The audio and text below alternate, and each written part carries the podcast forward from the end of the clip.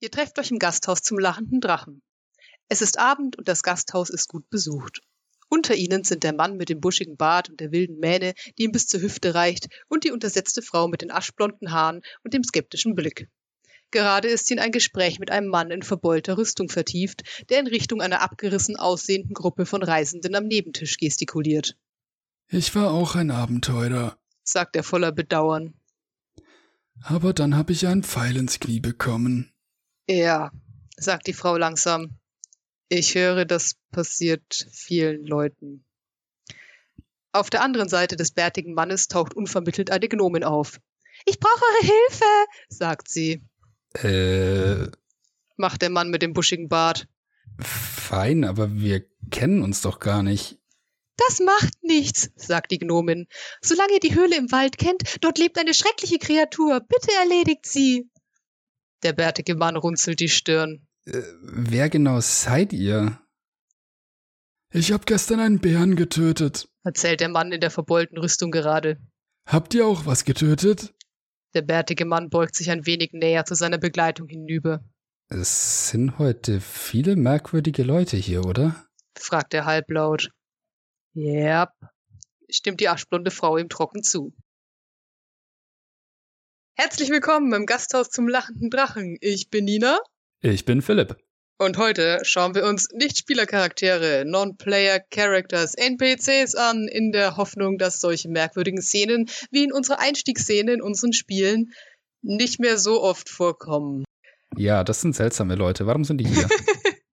genau. Also wir gucken uns an, was NPCs sind, wie man NPCs baut, äh, mit ein paar kleinen Tipps und ein paar kleinen Fallen. Und ich glaube, Philipp hat dann noch so ein paar eigene NPCs, an denen er ein paar Dinge demonstrieren möchte. Aber bevor wir thematisch voll einsteigen, Philipp, von allen NPCs, die du je getroffen hast, wer ist dir am meisten in Erinnerung geblieben und warum? Okay. Ich habe diverse gestreamte oder auf YouTube veröffentlichte Kampagnen mehr oder weniger angesehen und die Nebenfigur, die mir am meisten im Gedächtnis geblieben ist, als oh, das war cool, ist Avantika aus der zweiten Staffel von Critical Role. Das äh, kommt maßgeblich daher, was für eine interessante Rolle die ausfüllt, weil sie einerseits so ein bisschen diese halt was mit einem der Spielercharaktere hat in dieser Kampagne, andererseits aber halt auch böse ist und dann am Schluss wirklich die Gruppe konfrontiert, beziehungsweise äh, die Gruppe sie. Und der ganze, die ganze Sache dahinter ist halt, ja, in der Gruppe gibt es einen Warlock, der angefangen hat zu hinterfragen, wie sein Patron ist und ob er wirklich äh, den so toll findet. Und dann trifft man halt auf einen anderen Warlock mit dem gleichen Patron und die sagt halt, ja, natürlich ist das großartig. Und die Dynamik, die da rauskommt dabei, ist ziemlich cool. Und ich meine, sie war eine Piratin auf einem Schiff mit einer eigenen Crew. Das war ziemlich dope. Everything's better with pirates. Oh ja. und bei dir? Ähm, ich komme mich nicht ganz entscheiden und ich bin sicher, ich habe die meisten wieder vergessen und irgendwann heute Nacht werde ich schweißgebadet aufwachen und mir denken, oh nein, damals, vor zehn Jahren. Nee, aber ähm, also einmal in mit Colville's The Chain-Kampagne gab es einen Schneider. Also die Gruppe war irgendwie in der Hauptstadt und sie haben geile Klamotten gebraucht, um in irgendein Hotel einchecken zu können. Und dann sind sie halt in diese Schneiderei rein und da war der Schneider, das war so ein älterer Herr mit so Fluffhaaren, der überhaupt keinen Bock hatte, diese merkwürdige Gruppe von komisch geformten Abenteurern zu bedienen. Und ich weiß nicht, der Typ war einfach so, so Gold wert, weil die haben dann 20 Minuten mit ihm rumdiskutiert, ob er sie jetzt einkleidet oder nicht und das war ziemlich genial. Dann dachte ich an Fochirowitz, das war dieser kleine Gnom, der uns auf deinem Schiff damals begegnet ist, der im Ausguck saß und äh, meinen Charakter von der Seekrankheit geheilt hat. Einfach weil du den so geil gespielt hast und der so viele kleine Quirks hatte. Hm. Ein Goblin war es genau genommen. Ja, Entschuldigung, was habe ich gesagt? Gnom. Ups, Entschuldigung. Ja, nee, Goblin, ja. Sorry. Und der letzte tatsächlich, aber es war der erste, der mir eingefallen ist, war Andres Gierei. Das war auch in deiner Kampagne, in der ewig langen Kampagne, der Chef der Stadtwache von Elturel. Und den mochte ich, obwohl ich nicht mehr weiß, wie er aussah. Ich weiß nichts mehr über diesen Mann. Äh, aber ich mochte ihn wegen seiner Funktion, weil ähm, es am Ende ja so war, dass mein Charakter einen Sending Stone hatte und er einen Sending Stone hatte und er quasi dabei war, die Stadt zu verteidigen und irgendwie alles halt in der Stadt zu regeln. Und wir haben alles außerhalb der Stadt geregelt oder halt quasi die großen heldenhaften Dinge. Aber er war quasi dieser Gatekeeper zur Stadtwache und zur Politik und zu den anderen Geschehnissen und das fand ich mega cool, weil dadurch mein Charakter das Gefühl hatte, irgendwas, also in irgendwas einbezogen zu sein und das fand ich gut. Ich mochte Andres Geray. Das war ein guter Mann. Ha, interessant. Philipp hat ihn schon wieder vergessen. Ich habe es ganz genau gesehen an seinen Augen. So, ich habe Andres Geray gesagt und Philipp war so, what the fuck, wer ist Andres Geray? Ich habe tatsächlich einen Moment überlegen müssen. Also natürlich konnte ich mit dem Namen was anfangen, aber ich habe tatsächlich einen Moment überlegt, so, okay, welche Rolle hatte der? Zu meiner Verteidigung in dieser Kampagne allein gab es bestimmt 50 verschiedene NPCs. Ja, man kann die Übersicht verlieren. ja, ich habe auch lange über Fontier überlegt, der Typ, der uns immer nicht in sein Gasthaus lassen wollte, weil wir zu schmutzig waren. ja, Fontier war toll. Also, wir haben gemerkt, wir haben hier NPCs, die wir lieben. Warum lieben wir sie? Weil sie jetzt in Erinnerung geblieben sind. Und warum sie jetzt in Erinnerung geblieben sind, dafür gibt es verschiedene Gründe. Aber bevor wir uns das angucken, was sind eigentlich NPCs? Ich habe schon lange keinen Vortrag mehr gehalten. Ich halte jetzt einen Vortrag. Ist nur ein paar Minuten lang. Ich bin gespannt. Leg los. Also wir wissen, es gibt in D&D zwei Arten von Charakteren. Die Spielercharaktere, die, die ihr spielt halt, und die Nicht-Spielercharaktere, die, die der Dungeon Master spielt. Und von den Nichtspielercharakteren gibt es verschiedene Arten. Einmal die, die man sich als Spielleiter vorher ausdenkt, weil man plant, dass sie eine Funktion in der Geschichte erfüllen und die, die man sich spontan ausdenkt, weil ein Spieler sagt, gibt es in diesem Ort einen Bäcker und man sagt, äh, ja natürlich gibt es einen Bäcker, hier gleich nebenan. Und man kann die Nichtspielercharaktere auch danach unterscheiden, welche Funktion sie in der Welt und der Geschichte erfüllen und wie wichtig diese Funktion ist.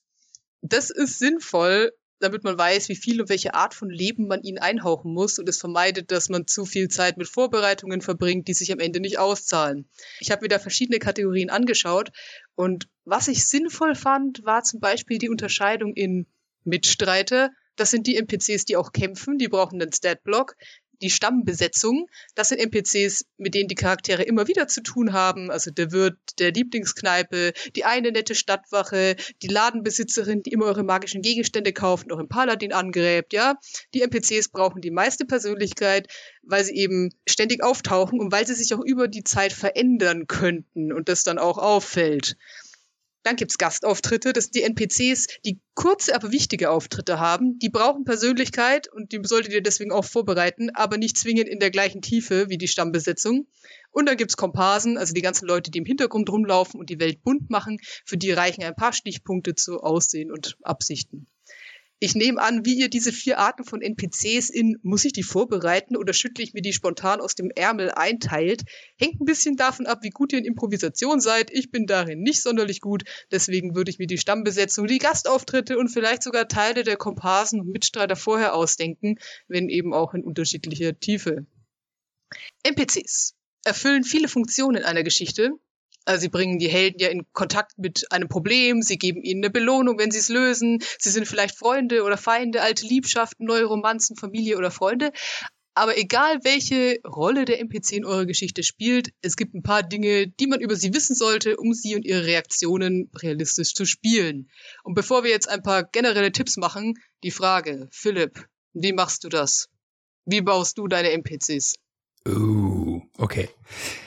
Ich benutze da auch so Standard-Templates dafür. Also was für Eigenschaften braucht ein NPC, damit er funktioniert. Und du hast es schon ganz richtig dargelegt. Man hat einerseits natürlich NPCs, die man nur einmal kurz sieht, weil man nach dem Weg fragt in einer Stadt. Für die muss man sich nicht groß was überlegen. Aber dann gibt's halt auch NPCs, die wichtig sind und immer wieder auftauchen und die man dann in noch Unterkategorien unterteilen kann. Und bei denen wird die Sache dann wichtiger ich skippe mal für jetzt die Sache mit der Kategorisierung von NPCs und sage einfach so, wie würde ich mir jemanden überlegen? Ich würde mir halt erst überlegen, was für eine Rolle hat der NPC. Also äh, zum Beispiel, wenn wir jetzt an die Crew aus unserer Kampagne Rum und Ehre denken, da waren das eigentlich alles Support-Charaktere. Die hatte ich alle so konzeptioniert, dass jeder von dieser Crew irgendwas Bestimmtes ganz gut kann, sodass man halt ja immer einen Problemlöser hat, wenn man mal einen braucht. Dann habe ich mir überlegt, ja, was ist so Beruf und Werdegang, so ganz grob, also so, dass die Figur halt einfach was hat, wo sie herkommt. Das kann ja ihr Handeln im Jetzt beeinflussen, so ein Stück weit. Also da habe ich mir dann halt überlegt, so, ja, äh, ist da geboren und ist dann dahin umgezogen, um das zu machen. Das reicht ja erstmal. Und das kann man dann später noch ausbauen, falls das wichtig wird. Dann natürlich, was ist das Aussehen grundsätzlich? Also zum Beispiel äh, ein weißer Drachengeborener. Dann braucht man ein besonderes Merkmal oder das ist schön, wenn man ein besonderes Merkmal hat, so dieses eine Ding, was den NPC, wenn er denn wichtigerer ist, herausstechen lässt aus der Menge und was dann hängen bleibt. Äh, man erinnert sich an den französischen Akzent von Gilles aus meiner äh, Kampagne. Das kam unglaublich gut an, weiß ich noch, und das ist definitiv im Kopf geblieben. Äh, nicht immer freiwillig, aber es ist im Kopf geblieben. Und äh, ja, bei anderen ist es dann halt so bei diesem weißen Drachen geborenen Keith zum Beispiel, der auf dem Schiff noch war, den hatte ich halt so beschrieben, dass er seine Kleidung genau die gleiche Farbe hat wie seine Augen. Und da dachte ich halt, das ist dann so das besondere Merkmal, das der hat. Dann überlege ich mir Attribute, also so wenn ich denen jetzt Stats geben würde, wie würden die ungefähr aussehen? Also was ist der stärkste Stat, was ist der schlechteste? Worin sind sie gut, worin sind sie schlecht? Also zum Beispiel, ja, dieser Charakter ist super intelligent, aber er ist echt nicht so besonders erfahren im Leben und auch nicht so super in sozialer Interaktion. Ist halt ein Nerd. Okay, passt. Dann, was hat er für Talente? Also zum Beispiel, ja, arkane Magie, was für ein Benehmen legt er an den Tag? Also so, um bei Keith zu bleiben, diesem weißen Drachen geborenen Magier, der war halt etwas tapsig, aber nett. Der hat manchmal Leute übersehen, weil er einfach die ganze Zeit am Lesen war, auch während er durch die Gegend gelaufen ist. Wie ist der Charakter, das ist der nächste Punkt, in Interaktion mit anderen? Bei diesem Magierbeispiel ja eher schüchtern und unsicher. Was hat er für nützliches Wissen, das vielleicht irgendwann mal aufkommen könnte? Also Keith kommt aus Rian, also kennt sich in diesem fernen Kontinent einigermaßen aus. Der kennt sich mit Magie aus und der hat lange Zeit in dieser Startstadt der Kampagne in Dorkonia gelebt. Das heißt, auch da kennt er sich ein bisschen aus. Dann finde ich einen ganz guten Punkt Ideale. Also was ist was, was diesen Charakter antreibt, was ihm wirklich als ganz tief sitzendes Ideal mitgegeben wurde. Und das ist halt bei dem dann zum Beispiel sein Glaube an Freundschaft. Also so, man ist füreinander da, man braucht nicht viele Freunde im Leben. Er ist vielleicht auch nicht besonders gut darin, die zu finden, weil er als sozial einfach nicht so geschickt ist. Aber wenn er mal Freunde hat, hält er denen die Treue. Beziehungen. Also ist der, was für Connections hat der NPC vielleicht in der Welt? Welche hat er vielleicht auch zu äh, den Spielercharakteren, falls der NPC ja vielleicht so schon angedacht ist, dass er zu irgendeinem Spielercharakter gut passen würde. Ich meine, wir hatten einen Nerd-Charakter in der Gruppe mit N, da hat es dann natürlich schon gepasst, da einen anderen Nerd auf das Schiff zu setzen, denn dann hat man gleich jemanden, mit dem man da anwandeln kann. Und der war, war halt äh, bei anderen Magiern in Dorkonia zum Beispiel vernetzt. Man kann eine Schwäche oder sogar ein Geheimnis einbauen für den NPC. Ich habe bei ihm halt einfach so, ja, er ist zögerlich bei Entscheidungen, weil er einfach unsicher ist eingebaut als seine Schwäche. Ein Geheimnis, irgendein düsteres habe ich ihm jetzt nicht mitgegeben. Muss nicht. Und dann ein ganz netter Punkt, den ich öfter mal gefunden habe, ist, wie liebenswürdig ist der Charakter? Also ist er so angedacht, dass die Spielercharaktere diesen NPC sofort lieben, wenn sie ihn treffen? Oder ist das mehr so einer, der, wo man sich vorstellt, ja, den mögen sie erstmal nicht, weil der eigentlich echt unsympathisch ist, aber sie brauchen den halt trotzdem. Also der interessante Punkt ist so, ja, der Charakter ist eigentlich super unsympathisch, aber ihr werdet trotzdem nett zu ihm sein müssen. Und wie entwickelt sich das dann? Das ist ja auch eine valide Herangehensweise. Das wäre ungefähr, wie ich Charaktere baue. Crazy. also das ist dann halt auch wirklich, ne, das, das ist das Prozedere, das ich mache für Charaktere, die, wo ich davon ausgehe, die sind eine ganze Zeit lang am Start und die sind immer wieder ja, werden immer wieder auftreten. Ich würde nicht den halben Aufwand betreiben für einen Charakter, der nur für eine Session relevant ist. Okay, dann sage ich jetzt, wie ich das mache, weil ich mache das kürzer, ja. Okay, ich bin gespannt. Ich persönlich mag die Herangehensweise über Gruppierungen und über Einzelpersonen. Also sagen wir, da ist ein Gasthaus und in dem Gasthaus sitzt eine Gruppe Bauern, eine Gruppe Reisende und eine Gruppe Handwerker, ein merkwürdiger Typ, die Wirtin und ihr Mann. So. In dem Setting würde ich die Personen bauen, die da einzeln drin sitzen, in der Tiefe, die ich notwendig finde, und ich würde jede Gruppe bauen, wenn die Individuen da drin keine Rolle spielen. Also wenn es reicht zu wissen, die Bauern in der Ecke sind mürrisch, weil einfach kein Regen fällt und sie erzählen euch, dass vermutlich diese komischen Riesen in den Bergen mit ihren merkwürdigen, also mit ihrer merkwürdigen Magie was damit zu tun haben. Und sie werden bald zu ihren Fackeln und Missgabeln greifen, um in die Berge zu gehen und den Riesen zu sagen, was sie davon halten. Dann ist es nicht so wichtig, dass jeder von denen eine eigene Persönlichkeit hat. Wenn ich jetzt aber sagen will, der lauteste von denen, der führt den Mob an und die meisten laufen dem hinterher. Es gibt aber auch andere, die später zu den Helden kommen und sagen, oh, wir haben eigentlich immer gut mit den Riesen gelebt, vielleicht können wir erstmal nett fragen. Dann wird's wichtig, dass man zumindest auf jeder Seite eine Person hat, um den Gruppen ein Gesicht zu geben. Aber das hängt dann an der Story. Zu den Personen ich gebe jeder Person etwa drei äußerliche Merkmale oder habe ein Bild zu ihnen plus so Sachen wie Stimme oder Geruch, also mindestens einen zusätzlichen Sinn neben dem Sehen, um den anzusprechen. Und ich gebe ihnen einen Job und ich gebe ihnen eine Hauptmotivation, also sowas wie die Familie zusammenhalten, das Dorf beschützen, die Universität besuchen, den König treffen, was auch immer. Und wenn sie ein Kern-NPC sind, von dem ich erwarte, dass die Helden viel mit ihm oder ihr zu tun haben, bekommen sie noch ein bisschen mehr Persönlichkeit. Aber diese Hauptmotivation, habe ich gemerkt, bringt mich eigentlich schon 90 Prozent zu einer glaubhaften Person, die realistisch reagieren kann.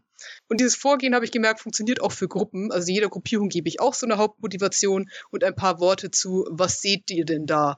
Und das reicht normalerweise. Und dann überlege ich mir noch, wie die Gruppierungen und Personen zueinander und zur Gruppe stehen, was sich meistens schon aus der Grundmotivation ergibt. Und dann ist gut. Das ist so mein Minimum. Und äh, ja, man würde sich wundern, wie weit man damit kommt. Ja, das ist tatsächlich ein verdammt guter Punkt, das mit der Motivation. Die hatte ich bei meinen, meinem Beispiel hier ausgelassen. Aber Motivation. Doch, du hattest es drin. Du hast absolut recht. Ja, hatte ich? Also du hast es nicht so gesagt, aber du hattest das, du hattest das Ideal drin und du hattest, ähm, ich glaube, das war im Werdegang so, warum ist er jetzt da und was macht er da? Und da ist ja schon so ein Teil drin von. Richtig, richtig. Ja, so, also, aber entweder Motivation oder Ziel ist was Wichtiges. Und das ist auch tatsächlich auch Teil des Templates, mit dem ich da immer arbeite. Da habe ich sogar eine interessante Differenzierung gelesen. So, wenn du einen ganz oberflächlichen Charakter baust, reicht zu wissen, was ist sein Ziel, sein Gesamtziel so, wo will er gerade hin? Das kann auch nur ein Ziel für diesen Tag sein, je nachdem, wofür der Charakter gedacht ist. Während man aber bei einem wiederkehrenden, wichtigen NPC dann wirklich differenziert, okay, was ist sein grundsätzliches großes Ziel und äh, was ist gerade das, wo er heute hin will. Und dass man sich diese zwei Sachen überlegt und ob da vielleicht auch zwischen beiden ein Zusammenhang ist. Das ist ziemlich cool. Und du hast absolut recht mit dem Punkt, wenn man weiß, was das Ziel, was die Motivation eines Charakters ist, dann kriegt man den Charakter improvisiert, denn dann weiß man ungefähr, wie wird der auf eine neue Situation reagieren. Oh, Lob finde ich immer schön. Aber wenn es dich tröstet, ich habe jetzt hier noch so eine, so eine Liste von, wenn ihr jetzt ganz viel Zeit habt, worüber könntet ihr sonst noch nachdenken bei euren NPCs? Und du hast die tatsächlich mit deinem Template, das du da hattest, schon ziemlich gut zusammengefasst. Also ich hatte tatsächlich hier auch quasi die Beziehungen zu kennen, also zu wissen, wer wie zu wem steht und auch quasi, ja, ich sag mal, welche soziale Kapital die Leute haben. Also wie viele Leute kennen die, in welchen Teilen der Gesellschaft kennen die die und wie viel soziale Macht haben die Charaktere vielleicht auch. Ne? Also wenn die hingehen und sagen, mach das und das, wie hoch ist die Wahrscheinlichkeit, dass es gemacht wird, versus wenn du ihm sagst, mach das und das. Dann, was du auch hattest, so ähm, diese Sachen, okay, was weiß der NPC, was kann der NPC, wie kann der NPC vielleicht auch unterstützen? Also ich sag mal, was, was haben sie, was sind die Ressourcen, die sie einsetzen können, um ihre Motivation oder was auch immer gerade zu folgen. Und dann, was ich auch noch spannend fand, was da jetzt vielleicht ja, ich glaube, du hast es am Rande erwähnt, aber ich wollte es noch mal explizit machen. Was ich auch eine spannende Frage finde immer, ist, ja, du hattest es bei Geheimnis, aber quasi, was die NPCs sagen. Also nicht nur verbal, sondern auch über ihr Verhalten und fast noch wichtiger, was sie nicht sagen und was sie vielleicht auch aktiv verbergen. Also zum Beispiel könnte der NPC der Gruppe ja von einer grausigen Kreatur in den Bergen erzählen, aber nicht erwähnen, dass er sicher ist, dass es ein Drache ist, weil er Angst hat, dass äh, die Gruppe dann dem Dorf nicht mehr helfen will dass wir aktiv was verbergen. Oder zum Beispiel ein Adliger kommt durch das Dorf und alle NPCs küssen ihm den Hintern, aber wer aufmerksam genug ist, wird merken, dass die Leute ihn nicht lieben, sondern Angst vor ihm haben, aber nie wagen würden, das zu zeigen. Das ist dann quasi so ein, vielleicht auch so ein unbewusstes Nicht etwas sagen. Ja, also ich glaube, was die NPCs nicht sagen, ist manchmal sogar spannender als das, was sie sagen. Hashtag dunkle Geheimnisse. das ist ein exzellenter Punkt. Ein letzter Punkt vorläufig, der mir auch noch eingefallen ist, was man bei äh, NPCs notieren könnte, ist ihre Haltung gegenüber den Spielercharakteren. Also sind sie neutral oder gleichgültig, könnte man auch sagen, den PCs gegenüber, wie halt so der durchschnittliche Verkäufer, ne? Der wird sich auch denken, ja, ihr seid mir relativ egal, gebt mir Geld, dann gebe ich euch Waren. Ist der Charakter erstmal ja negativ bis feindselig eingestellt den Charakteren gegenüber oder ist er ihnen gegenüber sogar schon freundlich eingestellt, also mag die vielleicht. Und diese Informationen sind unter Umständen sehr praktisch, wenn man Schwierigkeitsgrade festlegen will, zur Überzeugung zum Beispiel dieses NPCs. Also man muss das jetzt nicht machen. Ich glaube, ich selber improvisiere das auch komplett und denke mir so, ja, okay, wie wäre das hier? Ja, so ungefähr das kommt hin. Aber man, wenn man so der Typ dazu ist, kann man sich da wirklich so eine Tabelle irgendwo hinhängen, so ja, hey, äh, für diese Grundeinstellung des Charakters ist das hier der Schwierigkeitsgrad, den von was zu überzeugen. Und dann kann man sich halt auch überlegen, so ja, mit bestimmten Würfen und bestimmten guten Ergebnissen und wie die Handlung verläuft, ändert sich vielleicht auch die Einstellung des NPCs zur Gruppe. Und ja, das kann man alles machen, muss man aber nicht. Nein, das ist, das ist ein guter Tipp ich bin einmal einer von denen, die äh, gut sind, solange du nur Rollen spielst, wenn dann irgendjemand irgendwas würfeln will, ähm, ist es so, natürlich kannst du würfeln, ey, dann würfel doch mal irgendwas. Ähm, ja. genau.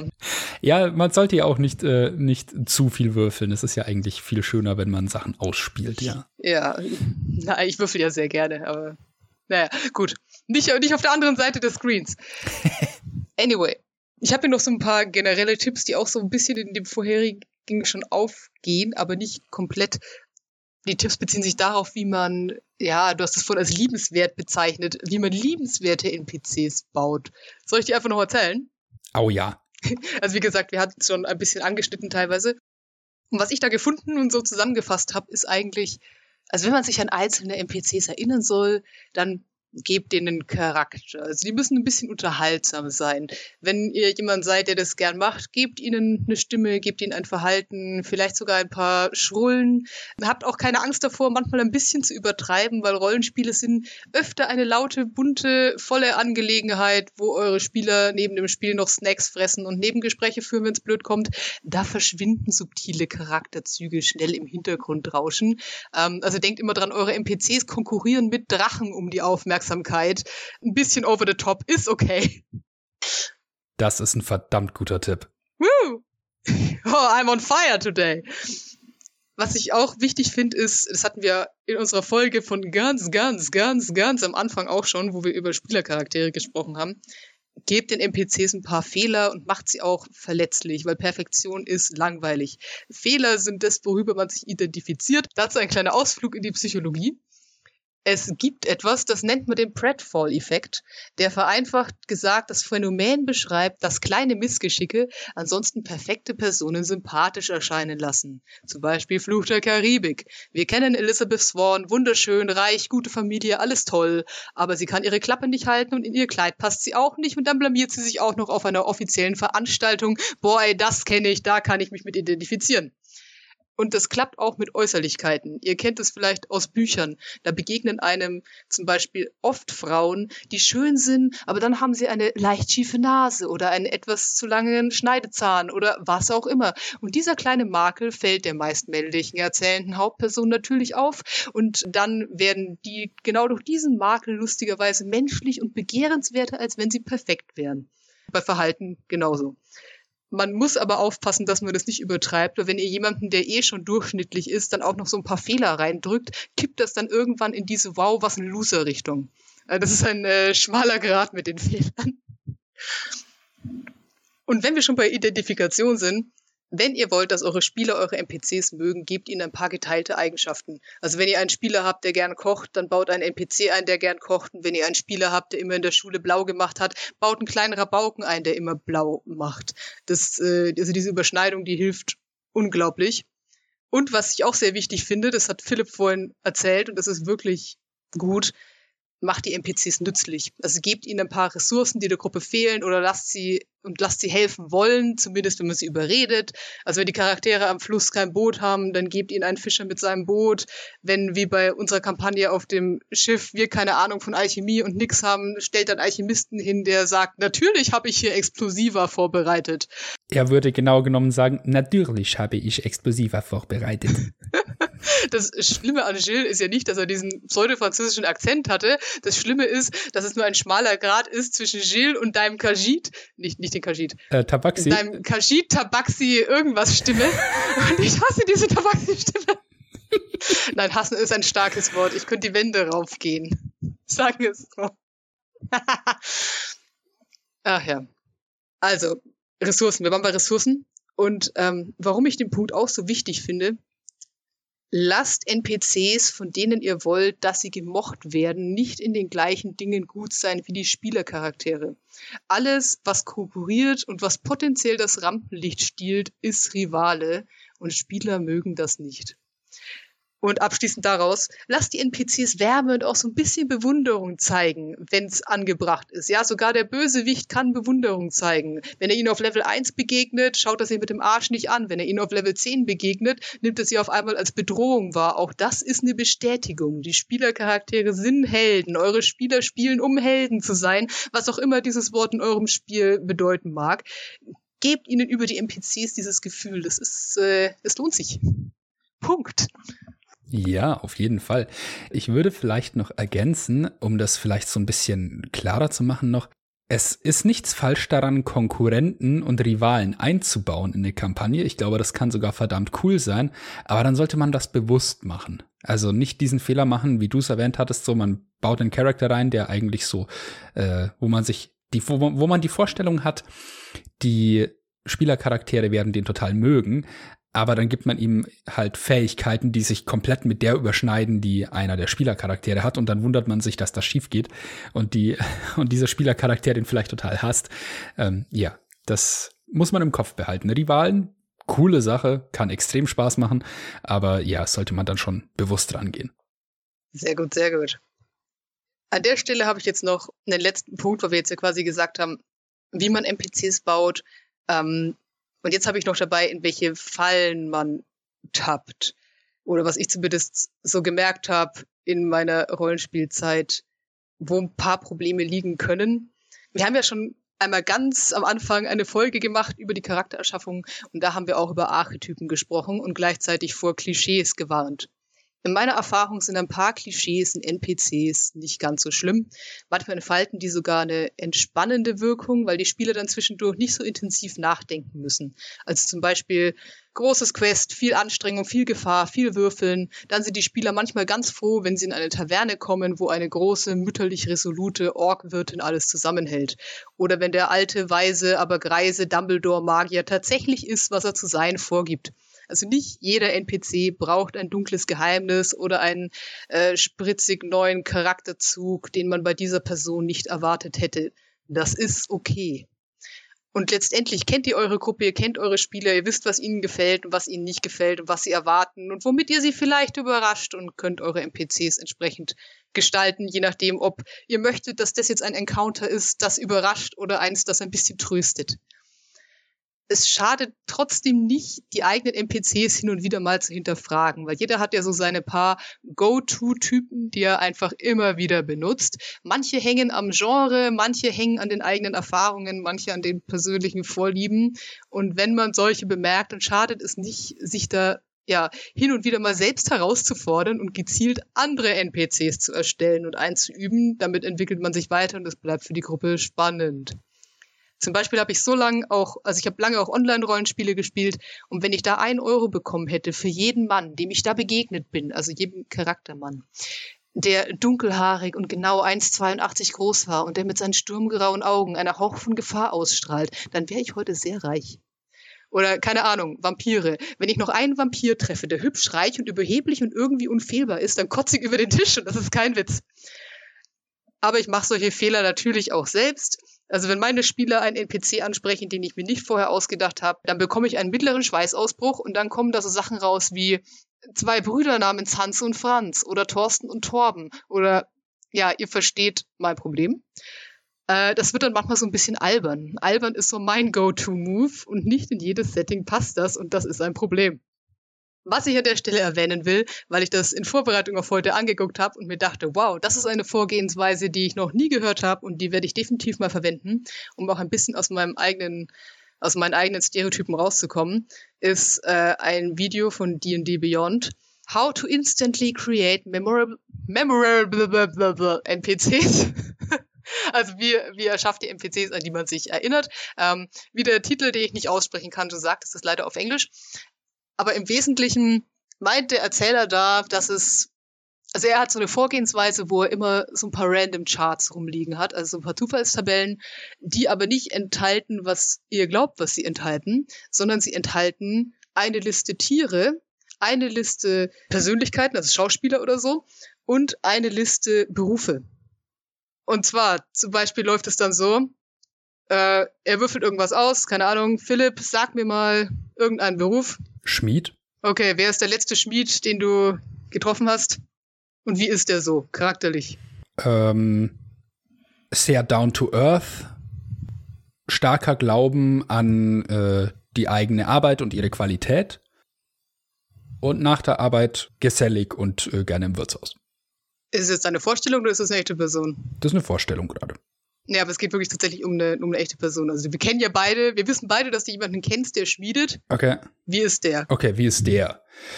Äh, okay der ist Prinzip harte Schale, weicher Kern. Recht ruppig in seinem Umgang, aber äh, nett, wenn man ihn kennt. Ausgeprägter Sammler, isst gerne. Okay. genau, okay. Also sagen wir mal, der Witz wäre natürlich daran, dass ihr so eine random Tabelle da rumliegen habt und da ist natürlich nicht nur so ein Spiel drin, sondern da ist auch dein Friseur, dein Arbeitskollege, dein was weiß ich. Ne? Also es geht quasi darum, dass man aus seiner eigenen Erfahrung Leute schöpft, die man schon kennt und dass sie dann aber irgendwas sind, was sie im normalen Leben nicht sind. Also sagen wir mal, jetzt wäre jetzt dieser Schmied gekommen, wenn du gerade, was weiß ich, du bist im Palast und da ist der Typ, der entscheidet, ob er dich reinlässt oder nicht. Und du denkst dann an diesen Schmied. Also hast du da jetzt auf einmal diese Wache vor dir stehen, die ist sehr hart und ruppig, hat aber zu Hause zwei kleine Töchter und ist eigentlich total putzig und sammelt nebenher, was weiß ich, kleine Fabergé-Eier. Weil du gesagt hast, ausgeprägter Sammler oder so. Und so ähnlich geht es dann mit den Tieren auch. Also dann kommt zum Beispiel daraus Katze. Und du denkst dir, okay, der Typ ist vielleicht so ein bisschen laid back und so ein bisschen faul, aber wird aggressiv, wenn du ihn nervst und hier in sein Territorium rein willst und interessiert sich aber sonst eigentlich überhaupt nicht für dich. Und dann spielst du quasi diese Katzeneigenschaften auf diese Stadtwache drauf. Und das, also das klingt total bescheuert, wenn ich das erzähle, aber es macht total Sinn, wenn man sich's anschaut und das werde ich auf jeden Fall mal probieren. Hat es jetzt irgendeinen Sinn gemacht? Ja, ja, das, das heißt, man, man würfelt ein Tier aus und ich dachte jetzt, das wäre so dann äh, das Haustier, das man dem Charakter gibt, aber stattdessen gibt man ihm Züge, die üblicherweise mit diesem Tier assoziiert werden. Genau, also die, dem sein Gedanke war zum Beispiel, okay, du kommst in ein Gasthaus, da ist ein Wirt, okay, wir würfeln den Wirt, der Wirt ist ein Wildschwein. Okay, was denke ich, woran denke ich, wenn ich an Wildschwein denke? Und dann nimmst du diese Wildschwein-Charakterzüge und packst sie auf diesen Wirt und dann spielst du den hart so durch. Das ist eine total coole Vorgehensweise. Ja, oder keine Ahnung, du denkst, wie gesagt, an deinen letzten Friseurbesuch und überlegst, okay, wer hat mir damals die Haare geschnitten und wie war die Person drauf? Und dann nimmst du diese Friseureigenschaften und schiebst die rüber auf den Wirt, um den es gerade geht. Crazy. Und dann hast du auf einmal einen Wirt und bei dem bestellst du dann, keine Ahnung, dein Dunkles und er sagt, ach Schätzchen, nicht mit deinem Aussehen. Hier, ich hätte auch hier diesen Wein. Nimm doch den Wein, der passt so gut zu deinen Augen. Was weiß ich, ja, ja äh, memorable. Ja, genau darum, darum geht's. Also ich hoffe, das hat jetzt irgendeine Art von Sinn gemacht. Ich werde dieses Video verlinken. Ähm, YouTube hat inzwischen auch eine ganz gute automatische Übersetzung für die, die im Englischen nicht so mächtig sind. Aber geniales Video. Sehr cool. Die eine Sache, die wir hier jetzt noch reinbringen wollen, ist, dass man Charakteren ja nicht nur bestimmte Eigenschaften geben soll und wie sie sich gebärden, sondern dass sie ja auch als NPCs einen bestimmten Zweck haben sollen. Also ein NPC, der überhaupt keinen Sinn hat, äh, wirft die Frage auf, ja, warum zum Geier gibt's den dann überhaupt?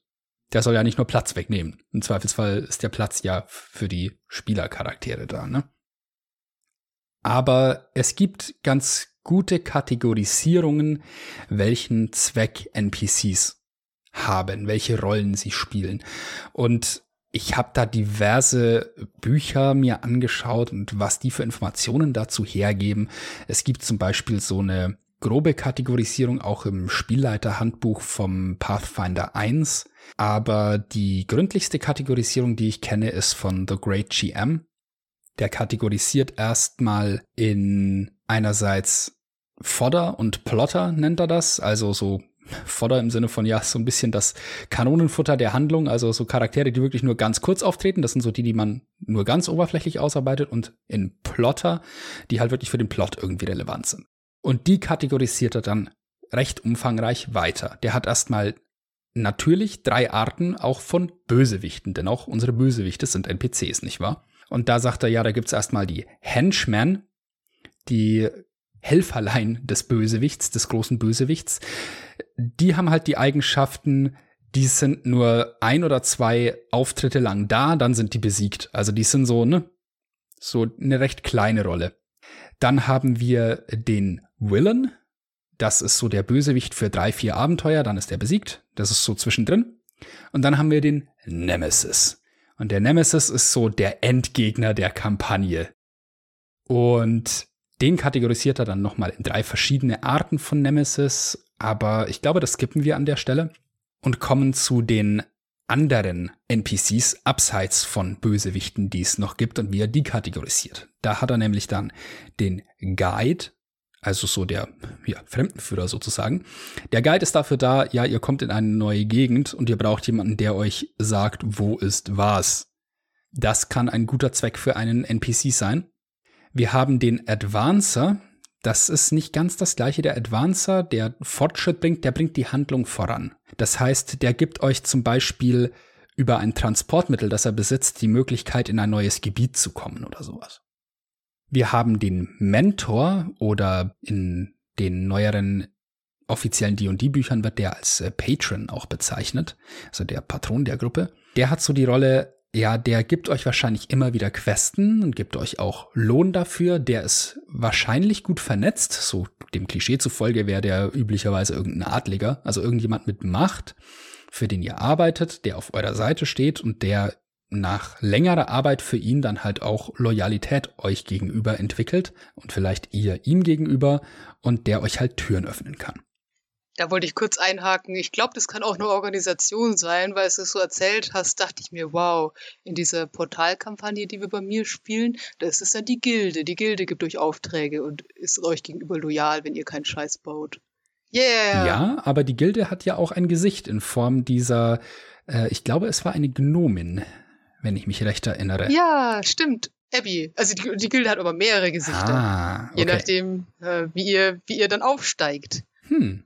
Also doch irgendwie die Organisation als, ah, okay. Anyway.